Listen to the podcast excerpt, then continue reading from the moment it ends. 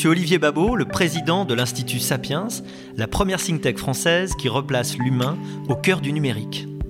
Le Talk Sapiens, c'est une fois par mois une discussion approfondie entre experts pour mieux comprendre les grands enjeux de ce siècle qui commence. Pour ce deuxième numéro des podcasts Sapiens, le thème sera Comment le numérique va transformer le travail. Nous recevons aujourd'hui Alexandre Cadin, entrepreneur, fondateur d'Anima, rapporteur de la commission AI for Good à l'ONU. Nicolas Bouzou, économiste, fondateur d'Astérès, auteur du livre Le travail et l'avenir de l'homme, et avec Julia de Funès, la comédie inhumaine. Erwan Tison, économiste, directeur des études de l'Institut Sapiens, auteur du livre Les robots, mon emploi et moi. Ils seront interviewés par Philippe Mabille, journaliste au journal La Tribune.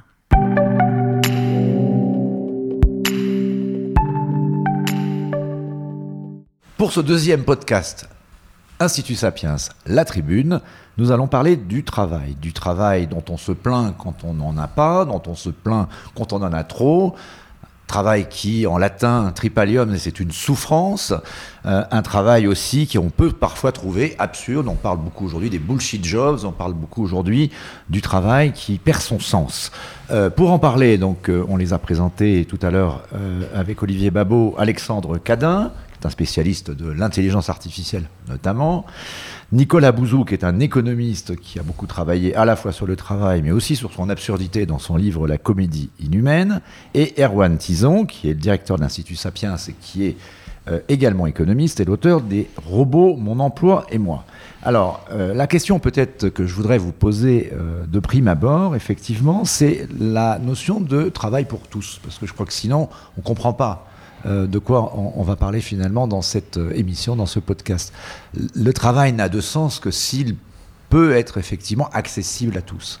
Et puis il y a une notion de travail décent qui euh, monte beaucoup, qui a toujours existé. On a connu l'esclavagisme, on a connu le servage, on a connu le salariat, on connaît aujourd'hui finalement une, nouvelle forme de, travail finalement qui soit euh, devenu complètement précaire. Et donc, euh, on a envie de se poser la question, dans le nouveau monde du travail, est-ce qu'il va y avoir du travail décent pour tous? J'ai envie de commencer par Alexandre Cadin, parce que euh, le parcours d'Alexandre, tout le monde le connaît, mais il est assez particulier. Il a à la fois été dans des pays euh, comme l'Inde, etc.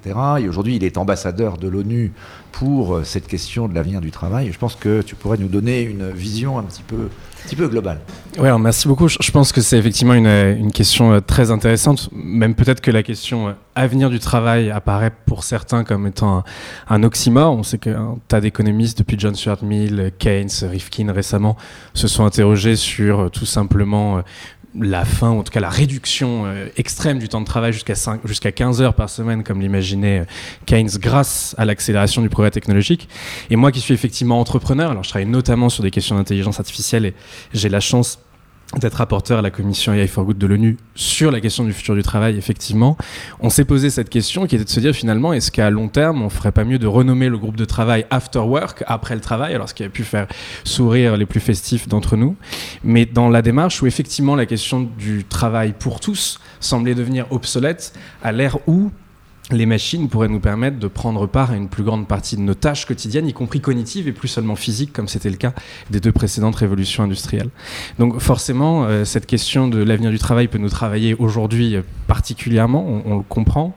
Et je crois que là où elle retrouve une forme d'actualité euh, énorme aujourd'hui, c'est d'un coup avec la réaccélération de l'intelligence artificielle, effectivement, depuis quelques années et aussi avec de nouveaux grands défis à aborder qui sont des nouvelles réserves de problèmes à résoudre, donc de nouvelles tâches à aller, euh, euh, si vous voulez, enclencher, notamment liées à l'anthropocène, au changement climatique, etc., qui nécessitent donc de repenser notre action, comment on va s'augmenter par les machines, mais aussi qu'est-ce que l'on va faire concrètement face à ces nouveaux défis.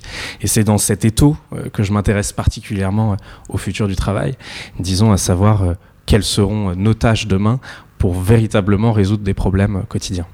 Alors Nicolas Bouzou, quand on pense euh, au travail, moi j'ai toujours cette, euh, cette image en tête de Charlie Chaplin et temps moderne avec euh, voilà, le travail euh, à la chaîne, etc. Bon, évidemment, on n'est plus aujourd'hui à la même époque, mais euh, on a encore cette question, évidemment, de la relation qu'on peut avoir au travail, à la fo- nouvelle forme peut-être de robotisation du travail à l'âge des machines.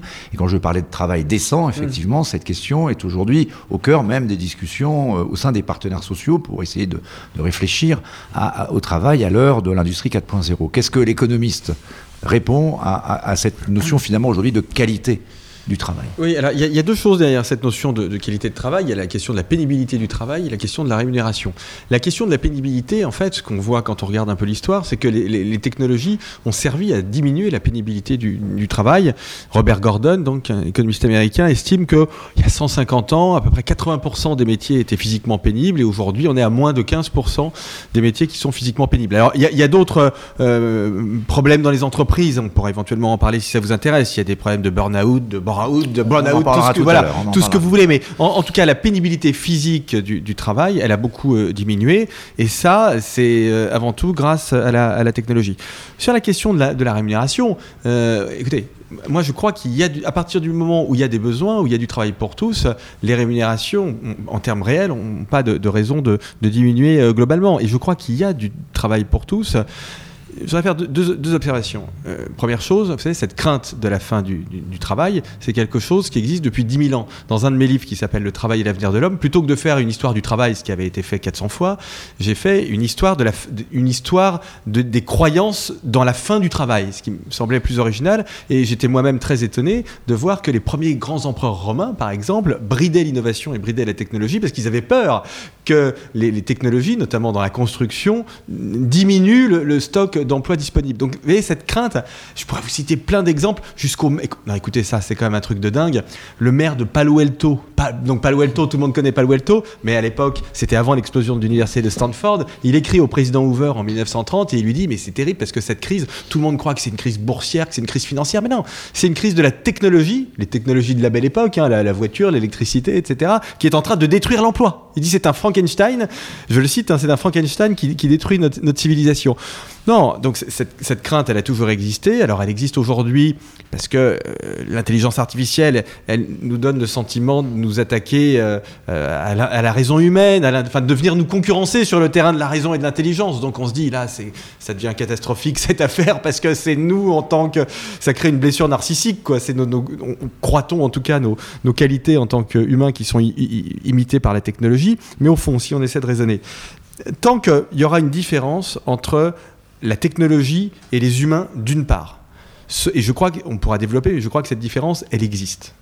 Eh bien, ce seront des facteurs de production complémentaires et non pas substituables. Donc, plus vous aurez de la techno d'un côté, plus vous aurez besoin d'humains de l'autre. C'est la première chose. Deuxième chose, tant qu'il y aura des besoins à satisfaire, il y aura des perspectives pour le travail humain. Et tu citais ce, petit texte absolument extraordinaire de, Keynes qui s'appelle La lettre à nos petits-enfants. Il se trouve que j'ai préfacé pour Oui Demain la, la réédition de ce texte, enfin la traduction en français. Ce texte est absolument fascinant, mais Keynes, euh, un peu d'ailleurs dans la, dans, la tradition de, certains philosophes euh, antiques, explique que la quantité de travail va sans doute diminuer parce que quand on aura à manger, quand on pourra se vêtir, quand on sera logé, il y aura plus de besoin. Voilà. Je crois que c'est complètement faux. je crois que, enfin, moi, je prends mon exemple personnel, j'ai largement de quoi manger, de quoi me vêtir, euh, je suis propriétaire de ma maison, mais alors j'ai des besoins, mais absolument infinis. hein. Si vous voulez, je peux gagner de l'argent, j'arriverai toujours à le, dépenser. Et, au fond, tout le monde est comme ça. Donc, je crois qu'il n'y aura pas de fin du travail. Alors, il y aura des évolutions de, rémunération. Là aussi, on pourra peut-être en parler parce que cette mutation, elle creuse un peu les inégalités. Donc, il y a des rémunérations très élevées, il y a des rémunérations basses. Mais en tout cas, je, pense que le travail existera toujours et qui sera toujours rémunéré. Alors, euh, effectivement, euh, peut-être Erwan euh, Tison, parlons de, des robots, puisque cette crainte d'être remplacé par les machines, vous en parlez dans votre nouveau livre, est-ce qu'elle n'est pas surestimée? Aujourd'hui Et quels sont les métiers dans lesquels on peut craindre? On a vu beaucoup d'estimations quand on fait la- l'étude d'Oxford, par exemple, qui avait fait beaucoup de bruit. Euh, aujourd'hui, j'ai l'impression qu'on revient à des, à des proportions beaucoup plus euh, raisonnables du nombre d'emplois qui seraient réellement remplacés par des robots. Chacun fait sa petite, euh, sa petite prédiction là-dessus parce que c'est un, un sujet d'actualité, c'est un sujet qui marche. Euh, pourquoi? Parce que c'est un sujet qui fait peur. Alors bien sûr, les emplois vont détruire, les robots vont détruire des emplois. Alfred Sauvy disait ne vous plaignez pas que le progrès technique détruise du travail et de l'emploi. Il est fait pour ça. Et je rejoins ce qu'a dit Nicolas avant sur la pénibilité du travail, notamment. Ça permet de faire de détruire quelque part des emplois qui sont pénibles. Donc réjouissons-nous, réjouissons-nous collectivement. Effectivement, il y a plusieurs études qui, sont plus ou moins alarmistes. On a l'OCDE qui estime que c'est 9% de l'emploi en France qui sera amené à disparaître. L'étude de Frey et Osborne est plutôt aux alentours de 46%. euh, donc l'étude de Frey et Osborne, étude qui fait loi euh, justement sur l'impact du numérique sur le travail. Euh, moi, dans mon, dernier ouvrage, j'estime qu'environ 19% des actifs on occupe un emploi qui peut être robotisable. hein. donc ça veut dire qu'en fait, manuellement, on peut programmer une machine pour le faire. Et 23% des actifs, un métier qui peut être digitalisable. Donc transformation par l'intelligence artificielle. Chacun fait sa petite prédiction économique. Hein. Galbraith disait, euh, euh, vous savez, on a, les économistes font des prédictions euh, économiques justement pour faire en sorte que l'astrologie paraisse comme une science euh, beaucoup plus exacte.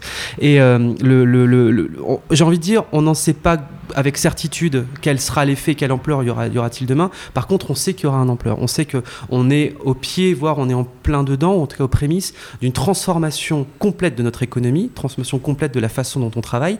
Et c'est pour ça que le mot d'ordre, et c'est ce que je redis aussi un peu dans mon, dans mon ouvrage, le mot d'ordre, c'est l'anticipation. Et pour anticiper, il faut comprendre.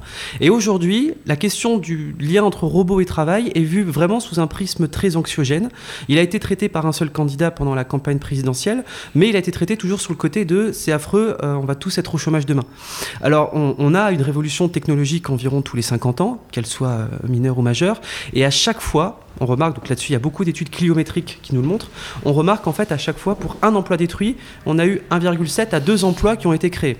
Donc j'ai envie de dire, pas de panique, des emplois vont se créer. Alors lesquels? Ça par contre, c'est très difficile à imaginer. Est-ce qu'il y a 10 ans, on aurait imaginé que le poste le plus important dans un département stratégique marketing d'une entreprise, ce soit le poste de community manager? Si on vous avait dit il y a 10 ans, euh, je paierais euh, des gens de 30 ans 4000 euros par mois pour passer leur journée sur Facebook, on vous aurait dit non mais c'est complètement, complètement faux. Bah, Peut-être que demain, euh, des nouveaux emplois comme ça seront complètement idiots pour quelqu'un de 2019, mais seront complètement euh, stratégiques justement euh, en, en 2029. Donc il y aura un impact certain. Le mieux justement, c'est plutôt que d'éviter de le quantifier, et je, je le dis parce que je l'ai fait moi aussi, mais c'est déjà d'essayer de comprendre, essayer de sensibiliser le plus de monde possible à la disparition de leur emploi. Et c'est pour ça qu'il faudrait, et je terminerai là-dessus, à mon sens aussi un discours de vérité, notamment de la part de nos représentants politiques, et d'éviter de dire, vous inquiétez pas, face à ce tsunami-là, on érigera des digues réglementaires et fiscales, mais plutôt que de dire effectivement, il va y avoir une tornade, préparez-vous-y dès maintenant. Donc, mettons-nous d'accord. Ne parlons pas de fin du travail, en tout cas pas tout de suite, ça peut être une perspective lointaine, mais parlons de transformation et de mutation du travail. Et là, je voudrais peut-être me tourner à nouveau vers, euh, vers Alexandre. Euh, J'ai l'impression que nos sociétés, particulièrement les sociétés occidentales, je dirais, et elles sont toutes en crise, on le voit avec la montée des populismes, ne sont pas prêtes du tout pour euh, cette mutation, cette transformation, parce que, vous l'avez un peu décrit euh, les uns et les autres, en fait, on voit arriver euh, un marché dual, voire même encore plus, une polarisation du marché de l'emploi entre des bullshit ou des travaux mal payés, ce qu'on qu'on appelle les le travail à 1 euro, quoi, les jobs à 1 euro, qu'on connaît en Angleterre, mais aussi euh, en Allemagne, et dont euh, certains, comme la France, ne veulent pas. Euh, et puis, euh, effectivement, des salariés, des travailleurs hyper qualifiés, hyper augmentés par les machines d'ailleurs, parce que souvent, c'est là qu'est l'injustice, c'est que on rend moins pénible le travail de ceux pour qui le travail était pénible, mais on rend pas forcément leur travail plus intéressant, et ceux pour qui le travail, no- notamment les professions, je dirais intellectuelles ou de management ou de direction, ou euh, créatives, eux sont, alors pour le coup, complètement prennent le large. Et ça, c'est une vraie tension dans la société euh, occidentale, et j'ai l'impression, effectivement, on n'est pas du tout prêt pour ça. Comment est-ce qu'on peut s'y préparer et comment on peut éventuellement euh, mieux s'y adapter? Ouais, je trouve ce, clivage effectivement euh, passionnant. Je, le doublerais même d'un effet pour, nuancer la manière dont euh, la technologie a tendance à réduire la pénibilité du travail. On voit aussi qu'il y a des métiers qui sont apparus à cause ou grâce à l'intelligence artificielle, mais qui sont des métiers qui parfois malheureusement participent d'une reprolétarisation du travail. Je pense à une plateforme comme Amazon Mechanical Turk où vous êtes payé quelques centimes d'euros pour en ligne réorganiser des bases de données qui vont servir à nourrir l'intelligence artificielle. Et là, on finit finalement par faire travailler les humains comme des machines, ce qui Donc est peut-être les esclaves des robots. Ce qui est exactement. On, on finit par revenir euh, à, à cette notion de travailleur forcé que Robota euh, veut dire en tchèque. Et finalement, c'est plus la machine qui prend ce métier, mais nous emmène à retrouver notre métier, euh, notre ce, ce- ce rôle un petit peu de machine qui peut être euh, tout à fait terrifiant. Et puis ce clivage. Moi, j'ai l'occasion de l'observer d'une manière assez euh, intéressante et, parfois perturbante auprès de, de ce nombre d'entreprises avec lesquelles euh, ma société collabore. Et on accompagne beaucoup de managers dans euh, réinventer leur travail de demain, repenser. Et on leur propose une méthodologie où ils essayent justement à 2030, 2040 de regarder demain. Et ce dont on s'est rendu compte, c'est qu'il était assez facile de voir comment la technologie pouvait aider aujourd'hui à optimiser ce qu'ils faisaient déjà, mais beaucoup plus dur d'inventer ce qu'ils feraient du temps libre finalement. Euh, libéré. Il y avait un article de la Harvard Business Review de 2016 euh, qui expliquait que jusqu'à 54% des tâches d'un manager aujourd'hui étant liées à des tâches de contrôle et d'administration pourraient être euh, remplacées par des machines. Le plus dur était de réinventer ce que l'on ferait demain. Et face à ça, quelque chose qui est assez intéressant pour moi, c'est que vous avez parlé de tsunami, de l'accélération de cette puissance technologique qui nous forcerait à penser justement la place du travail humain. Moi, ce qui m'intéresse, c'est d'abord de poser la question de qu'est-ce que l'on veut faire en tant qu'humain dans cette nouvelle société. Et c'est pas parce que certaines tâches sont automatisables qu'elles sont à automatiser. Euh, il y a parfois un certain nombre de tâches où la machine est effectivement au niveau micro plus performante que l'humain et où ces tâches participent cognitivement euh, d'un attrait pour l'humain, pour le reste de sa créativité par exemple. Il y a certaines tâches de répétition qui restent nécessaires à l'humain. Donc ce que je trouve intéressant, c'est que ce clivage qui existe, il faut le prendre, je crois, euh, d'abord au niveau des désirs humains. Qu'est-ce que l'on veut construire comme société et comment la technologie va nous permettre d'orienter au mieux euh, cette répartition du travail et des richesses produites. Nicolas, peut-être sur cette question de la polarisation, on en a un peu parlé Mm. tout à l'heure. Euh, euh, Est-ce que euh, on n'est pas aujourd'hui obligé de réinventer, du fait de cette polarisation, notre modèle social, c'est-à-dire la notion de contrat de travail, euh, notre modèle de protection sociale, Mm. la façon dont on Mm. le finance Est-ce que finalement ces mutations du travail ne viennent pas percuter euh, en fait ce qu'on appelle euh, l'ancien monde et, le nouveau monde qui, qui est à naître, mais qui et que c'est ça qui crée aussi euh, aujourd'hui, pour en parler un tout petit peu quand même, la colère des ronds-points en France ou la colère euh, des populismes un peu partout dans le monde. Alors vous avez tout à fait raison sur les- la, la question des ronds-points et des, et des gilets jaunes. Et d'ailleurs, ce phénomène des gilets jaunes, il existe en réalité partout dans le monde, enfin dans tout le monde développé. Alors il s'exprime de façon très différente. Au Royaume-Uni, il s'exprime par le Brexit. Aux États-Unis, Angus Deaton et, et- et le prix Nobel d'économie et son épouse Anne Case ont montré que ça se traduisait par une épidémie d'alcoolisme, de suicide et d'overdose. C'est-à-dire que ce sont les classes moyennes blanches. Alors je dis bien blanches puisque aux États-Unis, vous savez qu'on dispose de ce type de, statistiques qui euh, euh, font baisser l'espérance de vie globale aux États-Unis en raison de ce déclassement et en, raison au, fond de, cette euh, collusion entre la mondialisation et l'innovation technologique schumpeterienne qui affecte, vous avez tout à fait raison de le rappeler, essentiellement les classes moyennes. Donc vous avez en effet ce- ce- ce- cette polarisation. Mais moi je crois qu'en fait on peut combattre cette polarisation. C'est-à-dire que je pense que on peut vraiment prendre le mal à la racine. Vous savez, cette polarisation, là encore, c'est pas quelque chose de nouveau. Dans la dernière partie du 19e siècle, les classes moyennes avaient disparu. Euh, exactement. Alors aujourd'hui, elles n'ont pas encore disparu, mais on sent bien cette tension. À chaque fois que vous avez des mutations euh, technologiques, bah, vous avez deux parties de la société qui s'en sortent mieux. Alors ceux qui sont tout en haut parce qu'ils peuvent se former, parce qu'ils peuvent bouger, parce qu'ils peuvent changer de métier, donc il n'y a pas de difficulté. Mais au fond, ceux d'en bas sont, sont pas les plus menacés parce que euh, ce sont des métiers à faible euh, valeur ajoutée, avec des salaires pas très importants, et donc il n'y a pas d'enjeu véritablement de, robotisation. Donc ce sont toujours les, métiers du, milieu qui souffrent. Ces métiers du milieu, on peut les faire réapparaître. Ils sont à l'intersection entre la tête, le cœur et la main. C'est-à-dire que ce sont des métiers dans lesquels, bien évidemment, il faut être capable de réfléchir, d'apporter des solutions, d'avoir une vision un peu globale des choses, ce que l'intelligence artificielle a pour l'instant encore du, mal à faire. Il faut, alors le cœur, c'est l'empathie. Euh, Il faut être capable de traiter avec un client, que ce soit dans un magasin, que ce soit dans une profession euh, libérale.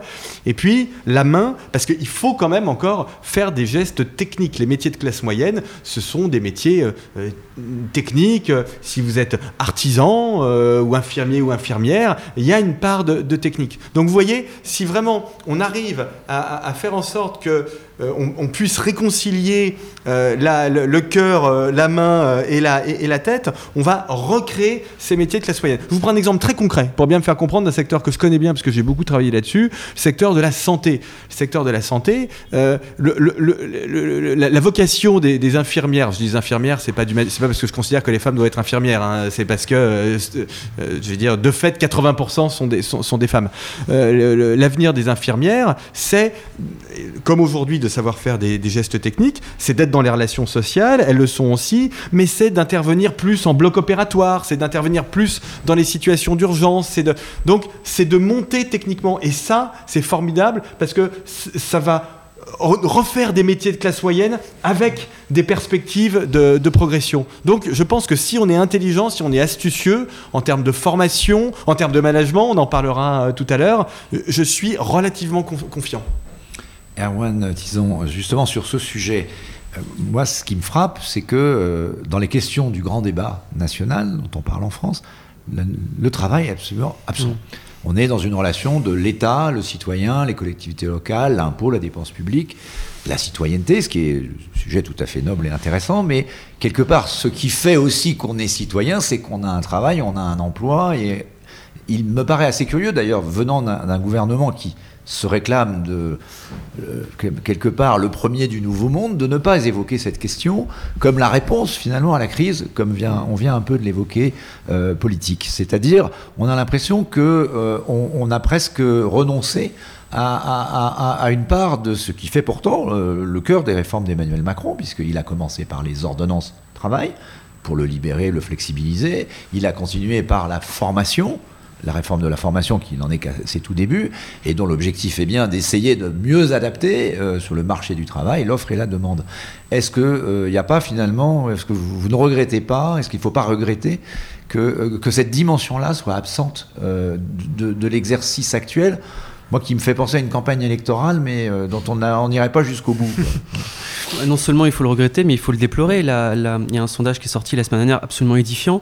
Parmi les, grandes préoccupations justement des Français, le chômage n'arrivait qu'en quatrième position. C'est un retournement complet. avant, c'était la priorité numéro Avant, c'est la priorité numéro une. Donc derrière le pouvoir d'achat, il y avait l'immigration et il y avait le mieux vivre. Mais surtout qu'en plus, on est dans un, dans un pays qui a des taux de chômage les plus élevés en Europe. C'est ça qui est absolument hallucinant. On a aujourd'hui plus de 3 millions de nos concitoyens qui vivent dans, dans une situation justement euh, de déclassement social la plus totale et qui sont assignés à résidence parce qu'ils sont au chômage. Et donc effectivement, on peut le déplorer, mais quelque part, est-ce que c'est pas aussi dû à une certaine mécompréhension, peut-être des structures mécaniques et économiques euh, qui régissent le marché du travail, qui explique aussi le, tout simplement le fait que le marché du travail soit un marché qui soit aussi différent des autres et qui est en profonde mutation? Je leur disais que je, reprends mon exemple d'avant, mais le, pendant la campagne présidentielle, la question du travail a uniquement été traitée sous le prisme de les robots vont nous piquer notre emploi. Et on n'a pas du tout de, dans un pays qui en plus a énormément fait, qui a inventé en plus plein de, nouvelles structures juridiques de travail, on n'arrive pas à se projeter justement sur cette question-là. Et moi, je le déplore vraiment, hein, parce que le problème, c'est qu'en cas, et parce qu'on est en pleine mutation en, plus, on va se prendre en plein fouet notamment les classes moyennes, et j'en parlerai après, mais le, le fait, cette révolution numérique-là, parce que tous les emplois qui disparaissent, on le remarque, hein, c'est des emplois, comme l'a dit avant Nicole Alexandre, c'est des emplois de techniciens. Pourquoi? Parce qu'il y avait un, futurologue euh, ingénieur dans les années 80 américain qui s'appelait Hans Moravec, qui avait fait cette mm. prédiction euh, un peu paradoxale, d'où le nom du paradoxe de Moravec, qui avait dit Vous savez que plus tard, grâce à l'IA, il sera beaucoup plus facile de mettre au chômage un neurochirurgien qu'un jardinier. Pourquoi? Parce qu'en fait, il avait déjà identifié il y a plus de 30 ans que c'était facile de coder certaines compétences et certaines techniques professionnelles que d'autres. Et donc, du coup, un métier de jardinier, c'est de l'ordre de compétences c'est beaucoup plus facile à programmer. Donc toutes les métiers, tous les métiers de techniciens, donc en gros tous ceux qui touchent aux alentours du salaire médian qui ont bac plus 2 et qui vivent dans, des, villes moyennes, donc c'est à peu près 60% de la population active, sont directement menacés par l'intelligence artificielle et la robotique. On peut parler des comptables, on peut parler euh, des différents assistants de direction, etc. etc. Et le problème, c'est que de continuer de faire de, la question du travail à la fois un totem et un tabou, euh, on est en train de se retrouver dans une situation où de plus en plus on va avoir, donc euh, là pour rentrer dans la question macro, nos équilibres macroéconomiques économiques et nos équilibres sociaux qui de toute façon vont continuer à être déséquilibrés, parce que je rappelle qu'un taux de chômage euh, élevé fait en sorte qu'on a beaucoup plus d'allocataires que de, de, de, financeurs de notre système social. Donc effectivement, on va au-delà de, de, problèmes qui sont assez graves. Et la révolution technologique va apporter justement une, un facteur aggravant à ce déficit structurel qu'on a en France. Donc effectivement, on peut vraiment déplorer le fait que cette question-là soit totalement absente. Surtout qu'en plus, je suis sûr et je suis persuadé qu'en France, il y a les ressources nécessaires, que ce soit dans le secteur privé ou le secteur public, pour pouvoir justement tous ensemble affronter cette mutation et réatteindre le plein emploi. Il n'y a aucune raison que la France soit le seul pays d'Europe à avoir un taux de chômage à deux chiffres. Bien sûr. D'ailleurs, juste, tu peux ajouter juste à ce que dit Erwan, je partage complètement, mais une statistique qui est que les, Français connaissent pas. Hein. Euh, le, taux de chômage dans les pays de l'OCDE est tombé en 2018 à son plus faible niveau historique depuis que les statistiques existent, depuis 1980, 4,2% de la population active. Sachant que là-dedans, la France, qui est une très grosse économie, pondère très fortement vers le, vers le haut. Et on voit en effet, mais Erwan dans son livre explique ça parfaitement, on voit que ce sont plutôt les pays qui justement utilisent le plus les technologies de la troisième révolution industrielle, les robots, l'intelligence mmh. artificielle, tout ça, notamment dans le secteur industriel, ce sont plutôt eux qui ont le plus grand nombre d'emplois. Alors je critiquerais quand même ce chiffre, mmh. notamment dans le cas des États-Unis, parce qu'on sait qu'aux États-Unis, il y a énormément de gens qui sont carrément sortis mmh. des statistiques du marché du travail. Donc euh, le chiffre du chômage américain je veux dire, le chiffre en pourcentage du chômage américain ne reflète pas forcément la réalité du chômage vécu par les Américains, ou en tout cas, et vous, hmm. tu l'as d'ailleurs très bien dit, avec euh, la crise des classes moyennes. Moi, je voudrais rajouter une question à ce que, ce que disait Erwan, mais qui peut s'adresser à, tous les trois. C'est est-ce que ce ne sont pas les sociétés du numérique qui sont en train de forcer une réinvention aussi du rapport au travail et travail, c'est l'insertion dans la société. Je prends l'exemple de ce qui est en train d'arriver avec les chauffeurs Uber, qu'on pourrait soit requalifier en salariés, soit dire on va leur accorder des nouveaux droits. Et quand vous interrogez la société Uber, elle dit moi je euh, après le premier choc où elle est arrivée évidemment, elle a bousculé complètement euh, toutes les règles puisqu'elle n'en avait pas, elle s'en autorisait aucune. Euh, la deuxième étape, c'est que maintenant effectivement donner des droits, par exemple, et c'est pareil pour Deliveroo, pour quelques autres, donner des droits aux personnes qui travaillent en indépendant pour eux est devenu quand même une certaine évidence. Ça veut dire ne serait-ce qu'une assurance en cas d'accident, donc qu'ils aident à payer ou qu'ils payent complètement, une assurance santé, euh, parce que sinon ces, personnes devaient, évidemment, il ne leur restait pas assez pour pouvoir le financer. Donc en fait, on reconstitue euh, par le privé, alors d'une autre façon, euh, les charges sociales et donc les avantages liés au travail et au salariat. Est-ce que c'est ça? Est-ce qu'on n'a pas une réinvention? Qui n'est pas en train de se, de se produire et que le, gouvernement semble d'ailleurs, enfin les gouvernements, mais je prends le gouvernement français, semble encourager puisque les informations que j'ai disent que Madame Pénicaud, effectivement, envisage tout à fait de, de, de, d'encadrer ces, ces, nouvelles règles pour ces, ces, ces emplois où les, les, les, personnes veulent être indépendants. Ils ne veulent pas être salariés. Je pense, je pense que c'est absolument indispensable.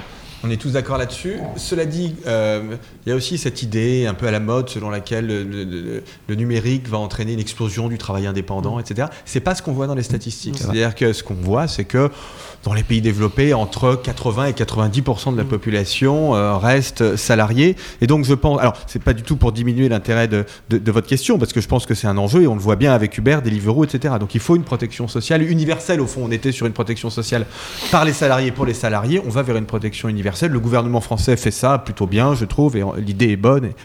Mais euh, je trouve que le, cœur du sujet, c'est quand même l'évolution du salariat. C'est-à-dire comment est-ce que les relations, alors comment est-ce qu'on va faire euh, évoluer le contrat de travail, quelques idées là-dessus, puis à l'intérieur des entreprises, donc d'organisations qui sont verticales, c'est bien que l'horizontalité est à la mode, mais une entreprise c'est vertical, comment est-ce qu'on fait évoluer le management pour qu'il soit cohérent avec cette troisième révolution industrielle? Alexandre, peut-être sur cette question de modèle social euh, des indépendants, qui quand même, il y a quand même, c'est vrai qu'il y a, des, il y a des personnes sur le marché du travail qui ne veulent plus du salariat, mm. beaucoup de jeunes d'ailleurs, et, et, puis on parle des slasheurs, on parle mm. euh, euh, peut-être d'un autre rapport, et on, pourra continuer sur ce point avec l'arrivée effectivement des robots, puisque aujourd'hui on peut quasiment créer son entreprise tout seul avec les machines. Voilà, exactement. Je, suis d'ailleurs empêtré en ce moment dans, dans un sujet euh, lié à cela dans, dans, ma propre entreprise, pour essayer de comprendre comment on peut nous-mêmes, qui travaillons sur des questions du futur, aborder et prendre la forme d'une société du mm. futur. Et évidemment, euh, il s'avère que pour beaucoup euh, de compétences euh, clés, très spécialistes sur des domaines, on se rend compte que ces personnes ont vocation désormais à travailler sur plusieurs projets en même temps, plusieurs entreprises à la fois. Dans un cadre, disons, de freelance, d'intermittent, à plusieurs euh, projets. Et d'ailleurs, euh, c'est ce qui nous a donné l'envie et l'idée, à partir d'un des projets toujours initiés à la commission AI for Good de l'ONU, de créer, à partir d'une plateforme qui s'appelle le AI Commons, un nouveau principe de partage du travail, alors qu'on prototype très simplement euh, sur de la blockchain, où l'enjeu est d'essayer, avec donc cette base de données décentralisée euh, qu'est la blockchain, de permettre à chaque acteur de la plateforme d'être rétribué en fonction de son action. Et grosso modo, cette plateforme qui est en construction a vocation à aborder quelques-uns des grands défis de l'ONU, des 17 objectifs de développement durable, par l'intelligence artificielle, et de permettre pour l'instant à des chercheurs et bientôt à quiconque d'entrer sur cette plateforme pour permettre de réaliser un bout de la résolution d'un problème et choisir finalement de pouvoir travailler avec plusieurs personnes à la fois. Et là, on est en plein en fait en ce moment dans le cadre juridique euh, de ces enjeux-là. On travaille là-dessus avec le grand Alain Bensoussan euh, pour essayer de comprendre comment est-ce qu'on peut réinventer euh, justement euh, tout simplement le, le- le règlement qui va nous organiser. Et, et c'est quelque chose d'assez exaltant puisque nouveau et vertigineux comme ça l'est toujours, puisque je pense qu'on ne peut pas faire malheureusement euh, linéairement avec un contrat du travail existant et qu'il va peut-être falloir réinventer certaines briques, y compris effectivement pour en avoir une portée universelle, parce que beaucoup des participants viennent donc de partout. Comment, comment s'appelle la, la plateforme? AI Commons. AI Commons. Voilà. .com pour l'instant, si vous voulez aller la trouver. Et, non, mais ce qui est intéressant, c'est que vous avez travaillé, Alexandre, pour euh, Hyperloop, Ouais. je crois, d'Elon Musk, et je crois que Hyperloop, son modèle, justement, c'était d'être une entreprise globalement sans salariés, faisant Ouais. appel à toutes les compétences dont il pouvait avoir besoin. Et Je ne sais pas si euh, on pourrait imaginer qu'effectivement, euh, demain, mais Ouais. alors ça, ça devient vertigineux, l'entreprise sans salariés. SANS, hein, sans, sans- avec uniquement finalement euh, des, des gens qui sont chacun des auto-entrepreneurs. Est-ce que c'est un modèle euh, possible, euh, une, Alors, forme, c'est- une forme de libération euh, ultime du capitalisme? C'était. Pardon. Euh, Vas-y, en, euh, en- un mot, c'est c'était une expérience assez, assez passionnante. Le- Ça, va plaire à Erwan. Le, le- le projet, effectivement, le, disons le, le projet initié par Elon Musk, qui était Hyperloop en 2013, a vu plusieurs entreprises prendre l'initiative, dont Hyperloop Transportation Technologies, qui a choisi de parier sur ce qu'on appelle le crowdstorm, c'est faire du brainstorm à l'échelle du web. Ça veut dire, si l'on veut euh, aborder un des plus grands défis de l'époque, un moonshot comme euh, Hyperloop, donc qui est ce train supersonique euh, qui euh, associerait des technologies spatiales et terrestres pour nous faire nous déplacer à la vitesse du son entre deux villes, euh, bah, l'idée était de se dire Finalement, là encore, essayons d'employer les outils de demain pour un projet de demain. Et donc, le parti pris de l'un des fondateurs était de penser une équipe core team, disons une équipe cœur euh, très réduite de 50 personnes à Los Angeles, à Culver City, et de pouvoir faire appel, en ouvrant les zones de propriété intellectuelle possibles, à travers le monde, en ouvrant euh, le capital de 40% de la société à 600 euh, contributeurs, donc le, le statut originel et de contributeur Vous étiez rémunéré en stock option. rémunérés en stock option avant souvent d'être validés pour rejoindre la société euh, à Culver City ou alors de monter une équipe euh, localement euh, à l'étranger. Et j'ai eu l'expérience du coup des deux statuts euh, chez eux qui a été très intéressant euh, de découvrir qu'effectivement moi-même j'avais cette appétence et cette envie en sortant de mes études. lequel le meilleur? Euh, non, ce que j'ai trouvé en tout cas très pratique. Moi, ça m'a donné le goût, en fait, ça m'a réconcilié, pour être très franc. Alors là, c'est de la psychanalyse rapide, mais sur euh, l'envie de faire plusieurs choses à la fois. Moi, je, je- je ne voulais pas euh, travailler de Ça, 8 c'est en heures c'est à complètement 20 la génération enfin, que vous Ouais, ouais. présente. Et alors, je dirais, mes enfants, c'est encore plus. euh, ils savent même plus, ils sont complètement perdus vis-à-vis Ah, de clair. cette génération euh, Y et Z. Et sur encore plus les Z, ils se disent, euh, voilà, on voudrait tout faire. Bien sûr. Et ça devient Mais peut-être ils vont pouvoir le faire. potentiellement Possible. le- La, la question est de savoir, dans une journée de 9h à 18h, à quel moment est-ce qu'on est vraiment utile et quel moment est-ce que l'on figure euh, derrière son écran.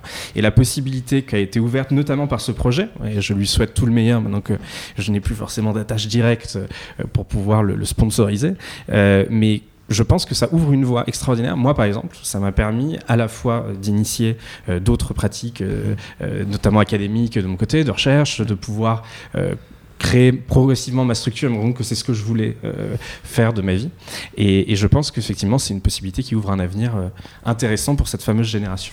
Que pense le très libéral le directeur de l'Institut Sapiens de cette perspective de se libérer euh, finalement grâce non seulement au numérique, mais à d'autres formes de relations au travail que, que cela peut permettre. Ben, le très libéral, euh, le très libéral euh, Mais que au je très suis. bon sens du terme. Non, hein. mais de toute façon, je prends ça comme un compliment. hein. En France, on- mais je préfère le prendre. euh, je préfère le prendre.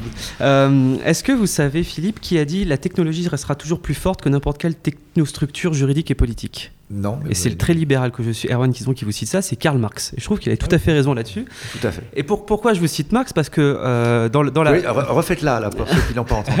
Vous allez La, jouer votre. la technologie restera toujours plus forte que n'importe quelle technostructure juridique ou politique.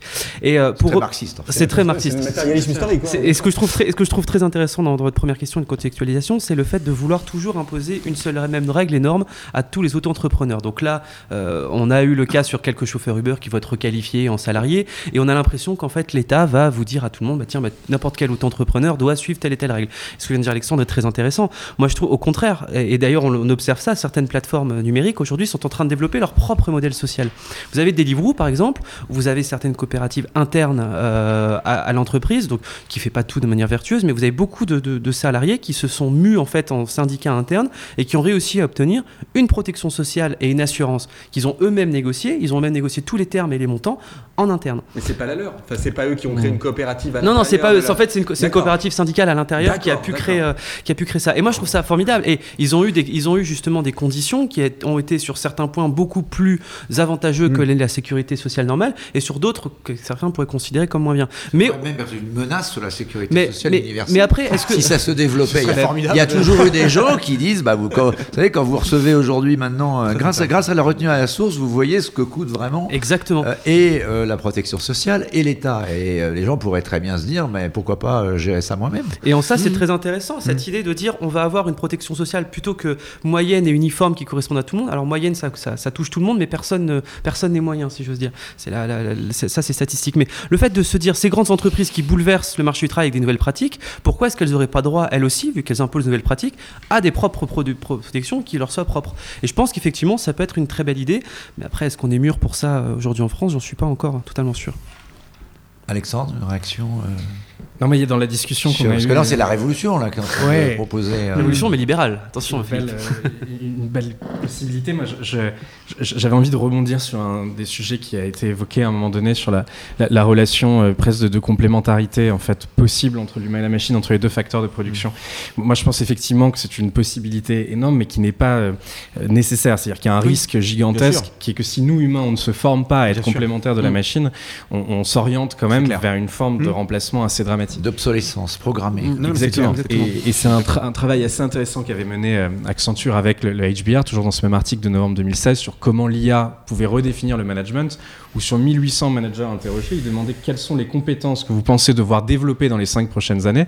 Et la première qui était citée était la technologie, euh, sous-entendu euh, la programmation, le code, essayer de comprendre un petit peu comment ils allaient pouvoir participer du développement technologique de leur entreprise. Et ils ne citaient qu'en 6e, 7e et 8e position des questions de collaboration, de coaching, d'être capable de tout simplement être plus humain dans l'entreprise, ce qui est un véritable problème.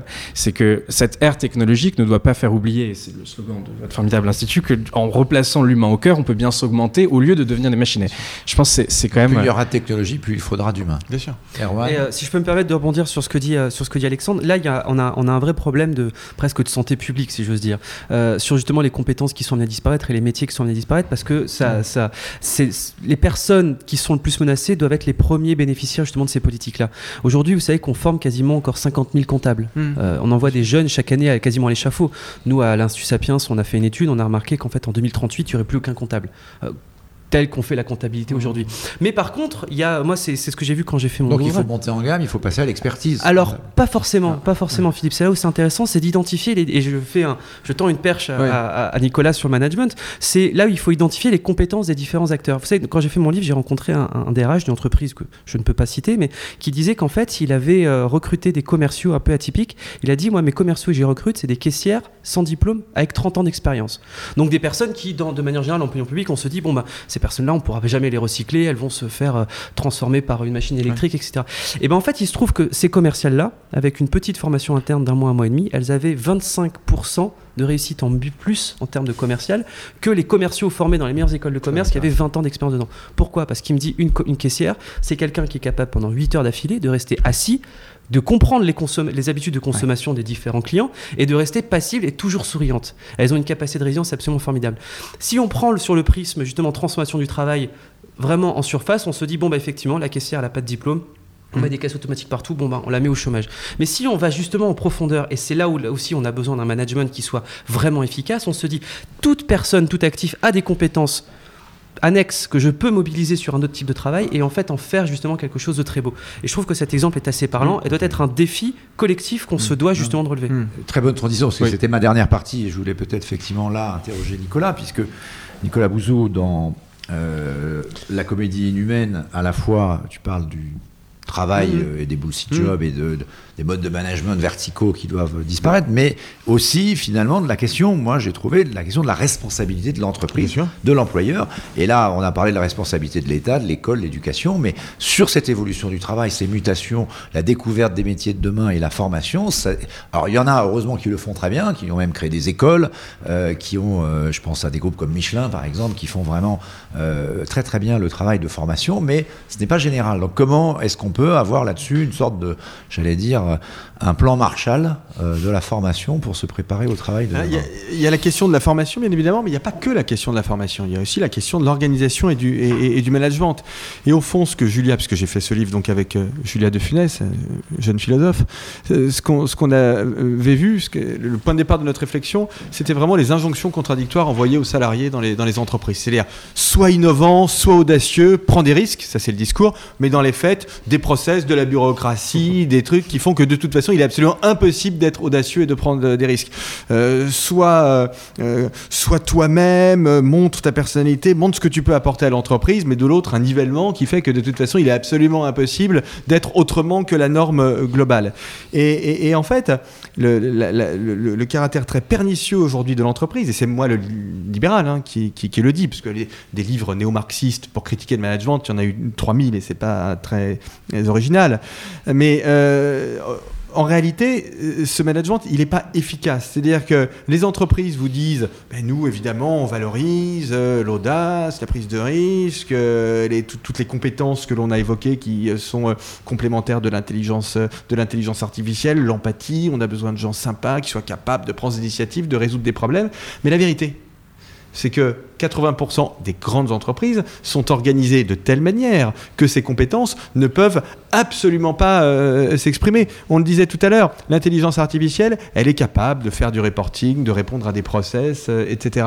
Euh, mais les entreprises ne suppriment pas ces reporting et ces process. En fait, c'est pire que ça, elles les, multiplient. Je vais vous donner, Erwan, j'étais fasciné par ce que tu disais sur la caissière, je vais donner en 35 secondes aussi un, exemple très, concret. Pendant les, dernières vacances, j'arrive à l'aéroport de Toulon, je prends une voiture pour aller chez mes parents qui habitent Saint-Raphaël, donc je vais chez le loueur, etc. Il me file la voiture, je vais à 100 km de Toulon, j'arrive, la, porte conducteur marchait pas. Donc je vais à l'agence de Saint-Raphaël, de ce même loueur, qui me dit Ah, mais on peut pas vous la changer parce que nous on est franchisé, etc. Allez voir le concessionnaire, très bien, j'étais en vacances, j'avais que ça à faire, c'était parfait. Je vais voir le concessionnaire qui me dit Ah, mais non, etc. hein. Euh, je retourne voir l'agence Saint-Raphaël qui me dit non, faut la ramener à Toulon. Très bien, parfait. Je la ramène à Toulon et à Toulon, on me dit on va vous changer la voiture, monsieur Bouzou. Est-ce que vous avez fait le plein? Alors, je dis désolé, non, pas déconné. Euh, on a- non, mais j'ai, non, j'ai, pas fait le plein. Il me dit oui, mais vous savez qu'on facture, qu'on surfacture le plein. Alors je dis bien sûr, je sais que vous surfacturez le plein, il y a pas, de problème, je comprends très bien, mais là non, parce que quand même bon. Et elle me dit évidemment phrase extraordinaire, je la voyais venir gros comme une maison. On est au cœur de notre sujet. C'est le process. C'est très intéressant parce que le management de cette entreprise avait fait de cette personne qui était sans doute intelligente et pleine de bonne volonté, elle en avait fait une intelligence artificielle entrée de gamme. Voilà. Là, c'est même pas un problème de formation. C'est simplement un problème de management. C'est le management de cette entreprise qui ne comprend pas ce qu'est la troisième révolution industrielle. Et donc, elle a perdu un client, c'est ça que vous êtes en oui, train de mais, dire. mais, mais bon, mais euh, oui, puis comme j'en parle à tout le monde, parfois en citant le nom d'entreprise en, plus. Non, mais vous, vous comprenez ce que je veux dire. Ça, on l'a tous vécu en fait. Donc c'est pas cette entreprise. Ici, nous quatre, on a tous vécu ce, ce- ce genre de, ce genre de choses. Et là, oui, c'est moi le libéral qui le dit. Il y a une responsabilité de l'entreprise. Parce qu'on peut toujours hein, critiquer l'État, le système de formation, etc. On le fait et on a raison de le faire parce que ça fonctionne pas toujours bien. Mais c'est aussi aux entreprises de faire en sorte que leur management et leur organisation, bah, ils laissent les compétences du 21e siècle s'épanouir et s'exprimer dans les entreprises du 21e siècle.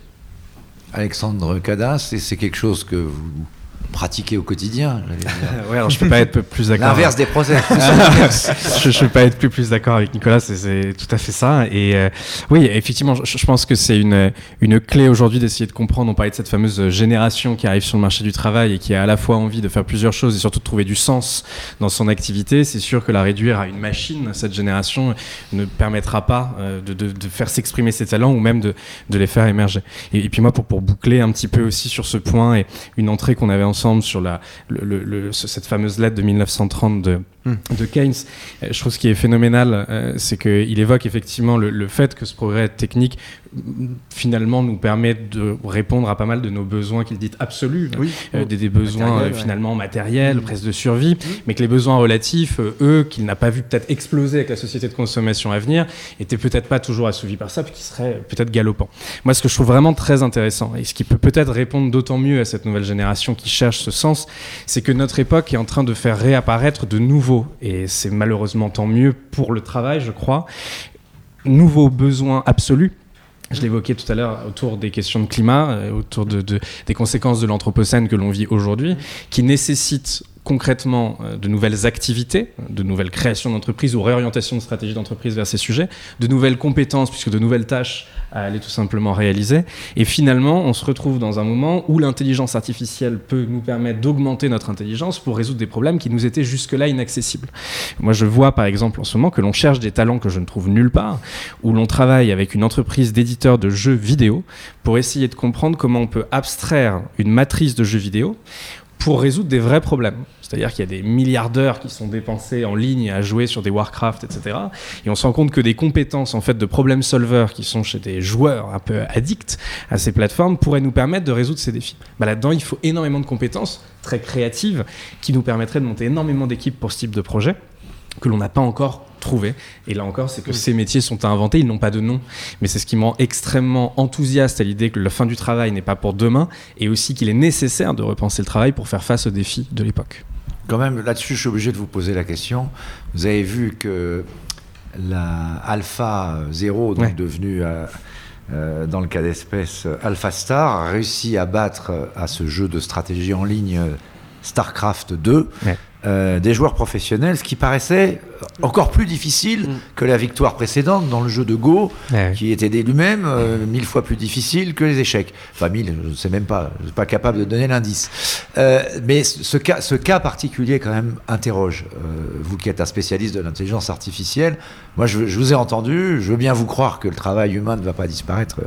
Effectivement, mais euh, quand, on, quand on entend, ce, quand on voit la rapidité de ces progrès, est-ce qu'il n'y a pas quelque chose de vertigineux? Est-ce qu'on ne s'approche pas quand même d'une forme de cinquième dimension? Et bah, à la limite, si ça pouvait nous libérer Ouais. du travail, hein, euh, euh, tout libéral que nous soyons, euh, why not Si on faisait faire ça par les machines. Juste, ça sur, la, cette affaire non. StarCraft, c'est Oui, vraiment, c'est- vraiment une étape. Moi, c'est ce qu'on me dit, je ne sais pas si c'est vrai. Est-ce que c'est vraiment un. Là, on franchit une marche. quoi? Ouais, alors il y, a- il y a quelque chose d'assez fascinant. Le passage d'AlphaGo, AlphaGo 0 à StarCraft est fascinant, surtout que pour les joueurs de StarCraft, on comprend très vite qu'en fait il s'agit en gros d'assembler des vaisseaux pour explorer des galaxies, mais concrètement, euh, c'est un programme de supply chain. C'est-à-dire qu'il suffirait de déplacer les métaux et de les mettre pour en gros transformer ça par une entreprise pour suroptimiser une entreprise avec ce type d'algorithme. Moi, ce que je trouve très intéressant, c'est qu'il est vrai aujourd'hui qu'à beaucoup d'égards, l'intelligence artificielle, dans des tâches spécifiques de répétition, de mémoire, de précision, est bien plus performante que l'intelligence humaine. Et c'est pas le propos d'y revenir là. Euh, ce qui m'intéresse vraiment, c'est de trouver ces zones de complémentarité. Euh, ce que Kasparov a pu dire après avoir été battu par Deep Blue, qu'en fait l'enjeu est de faire une complémentarité humain-machine pour créer le centaure qui permettra de faire autre chose. Ce que dit aussi Demis Hassabis, le cofondateur de DeepMind, qui à l'origine de ces algorithmes d'AlphaGo et sur StarCraft qui voit l'intelligence artificielle comme un processus, à partir d'ailleurs de sa définition de l'intelligence biologique, comme un processus qui permet de transformer un chaos d'informations euh, non organisé, disons, en connaissance actionnable, le passage d'information à connaissance utile. Et dit-il, son but n'est pas de mimer à 100% l'humain pour le répliquer, c'est pas de refaire des humains, on est déjà trop sur Terre. C'est de faire en sorte que par rapport aux défis de l'époque, on puisse trouver l'écart d'intelligence qui nous permettent de les résoudre. Et c'est là que je crois que le vrai défi, encore une fois, c'est le vouloir. C'est pas parce que l'on pourrait remplacer toutes les tâches que l'on ne peut pas penser autrement, c'est-à-dire qu'est-ce que l'on n'est pas capable de faire là où la machine peut nous aider à faire face à ces défis qui, j'insiste, sont sans doute les plus complexes auxquels on ait eu à faire. Mais sans vouloir être pessimiste, euh, il y a, je crois, le patron de Google China qui a dit, l'ex-patron qui est parti, qui a dit euh, que l'AlphaGo, donc avec les Chinois ça leur parlait, le jeu de Go, euh, lors de la victoire de Google face au joueur de Go, le champion du monde de Go, ils ont dit c'est le moment Spoutnik. Un peu comme la course euh, Kennedy qui est partie. Et donc, il y a une course, non pas à l'armement, mais une course à l'intelligence artificielle entre la Chine et les États-Unis en particulier, euh, qui peut quand même nous interroger, mais là, c'est, ça peut, ça peut presque être un sujet, je veux dire, euh, à l'ONU, de parler de la régulation de cette course, parce que aujourd'hui, elle pose des questions euh, d'évolution, non seulement de est-ce qu'il y aura du travail pour tous, malgré tout, et puis effectivement de, de, de- guerre technologique. On le voit avec l'affaire Huawei, par exemple, pour ne citer que ça. Ouais. Qu'est-ce que vous Alors, en pensez C'est le cas. Il y a un groupe de travail dans la commission AI for Good euh, à laquelle on contribue, qui s'appelle euh, donc un, groupe de travail éthique qui s'appelle euh, Trust in AI Factory. C'est trustfactory.ai pour ceux qui ont envie de découvrir ces, ces questions. Et effectivement, un des enjeux posés euh, est celui d'une gouvernance mondiale de ces questions. Et aussi, c'est pour ça que l'ONU a voulu créer cette commission comme une plateforme de discussion neutre où l'on puisse faire collaborer euh, du privé et du public sur des grands objectifs avec la matrice des 17 objectifs de développement durable qui, a priori, sont orientés vers le bien commun. Euh, et donc, le- le- l'enjeu ici est effectivement de trouver les bonnes règles euh, de cette course que l'on ne peut de toute façon sans doute pas empêcher. Poutine disait, euh, pour parler d'autres que les Chinois, euh, il y a un an et demi, euh, que celui qui gouvernera l'intelligence artificielle gouvernera le monde. Donc on sent bien effectivement ce retour euh, du Sputnik Moment, mais qui, je pense, doit effectivement être sans doute organisé dans ses objectifs, aussi pour trouver des zones de complémentarité dans les développements nationaux, et puis pour le rendre au service de l'humain face aux défis pour lesquels cette intelligence pourrait nous, nous augmenter, nous aider. Erwan, ça me semble une bonne conclusion pour notre deuxième podcast. C'est une euh, très bonne conclusion, effectivement. Eh bien, euh, donc on se donne rendez-vous au troisième, Rendez-vous au troisième. Merci. très bientôt. Merci beaucoup. Merci beaucoup. Merci à tous les trois.